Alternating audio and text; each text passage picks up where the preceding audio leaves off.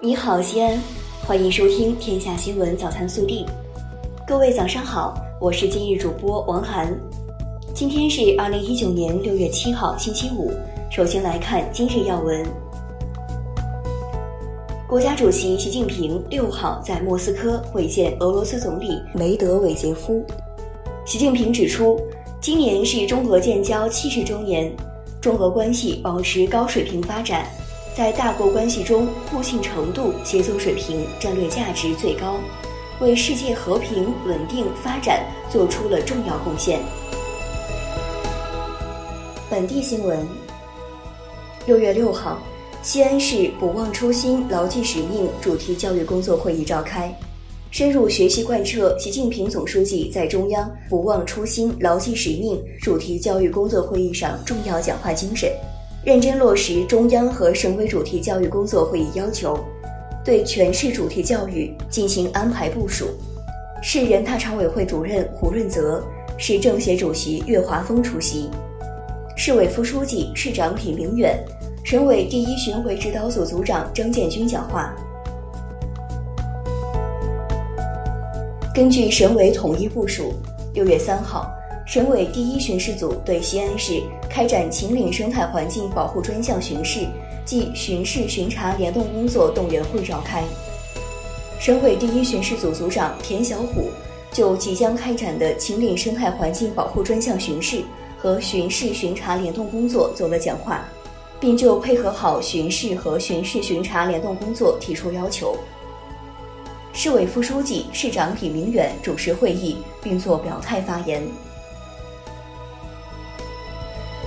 今年端午小长假，铁路旅客运输自六月六号至九号，共计四天。西安火车站客流主要以旅游和探亲流为主，预计共发送旅客三十二点五万人次。旅客出行高峰主要集中在六月六号下午至六月七号中午十二时间。日前，二零一九夏爽中国嗨西安夏季文化旅游系列活动启动仪式。在金河新城乐华城八十八度温泉乐园举行，在为期三个月的活动期间，全市将推出九项重点活动。二零一九年全国普通高校招生考试于六月七号、八号进行。记者昨日从市教育考试中心获悉，全市有五万九千七百九十三人参加高考，全市共设十三个考区。七十六个考点，两千零四十五个考场，所有考点全部为国家教育考试标准化考点。又到一年高考时，发起于二零零二年的西安市出租汽车行业爱心送考活动再次如期而至。六月七号、八号两天，高考考生可凭二零一九年高考准考证免费乘坐出租汽车。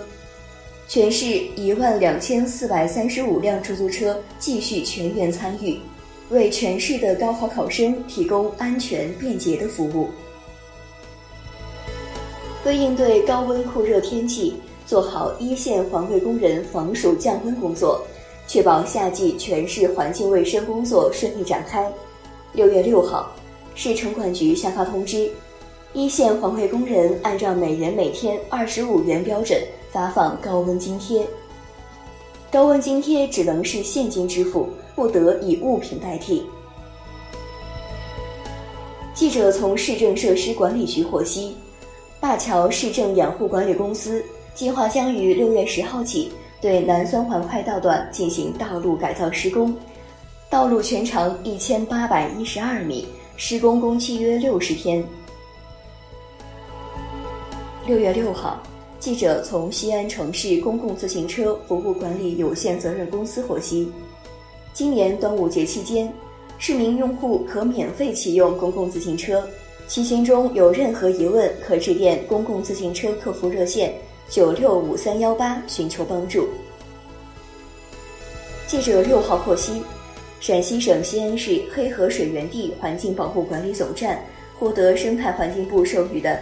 中国生态文明奖先进集体称号，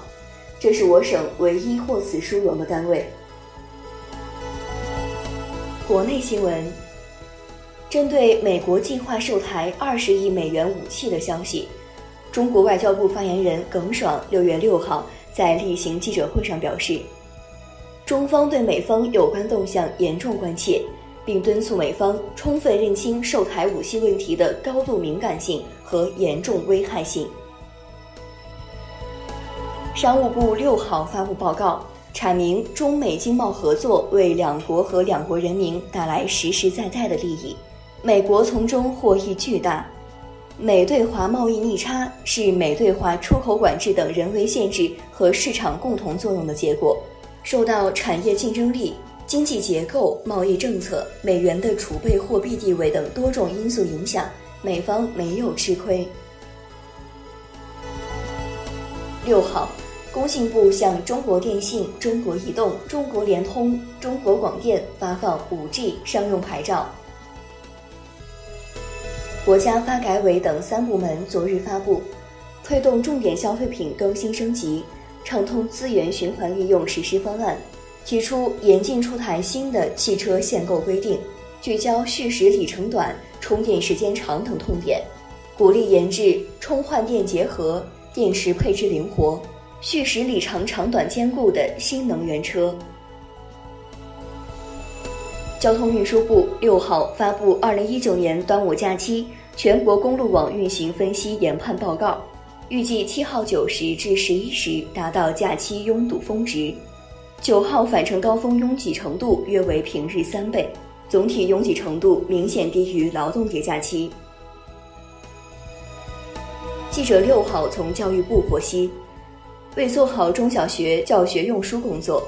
教育部办公厅近日将2019年普通中小学教学用书目录印发给各地，并明确中小学教材中不得夹带任何商业广告或教学辅助资料的链接网址、二维码等信息。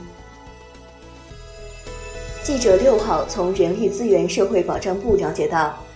为推动党中央、国务院根治欠薪重大决策部署贯彻落实，便捷高效回应群众关切，人力资源社会保障部日前在门户网站开通“根治欠薪进行时”专栏。中央气象台昨日十八时继续发布强对流天气蓝色预警，预计六月六号二十时至七号二十时。内蒙古东部、吉林西部、辽宁西南部、陕西东部、山西中部、河北东北部和西南部、北京南部、贵州东北部、江西中部、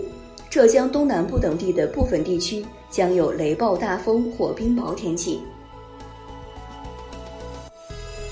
昨日结束的二零一九世界女排联赛香港站比赛中，中国女排在零比二落后的情况下。最终以三比二战胜意大利女排，夺得香港站冠军。顽强拼搏的女排姑娘们再一次为我们展现了女排精神。六月五号，郑州工商学院毕业典礼上，一位班长最后一次给同学们点名，全程流泪，声音哽咽，默背出全班四十九名同学的名字。班长说：“点了四年名字。”以前只是为了记考勤，最后一次是希望能再看看每个人的模样，但最后越哭越厉害，什么都看不见了。暖新闻：近日河南焦作，王女士在自己车上看到一张纸条，原来是易女士下出租车时开门，不慎把她的车撞出了一个坑。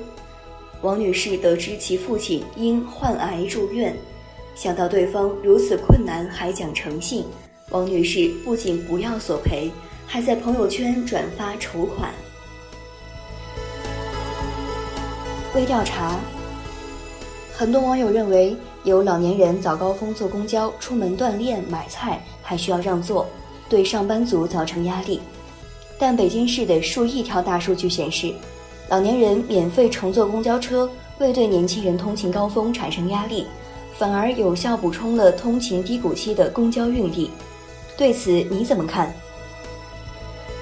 更多精彩内容，请持续锁定我们的官方微信，我们明天不见不散。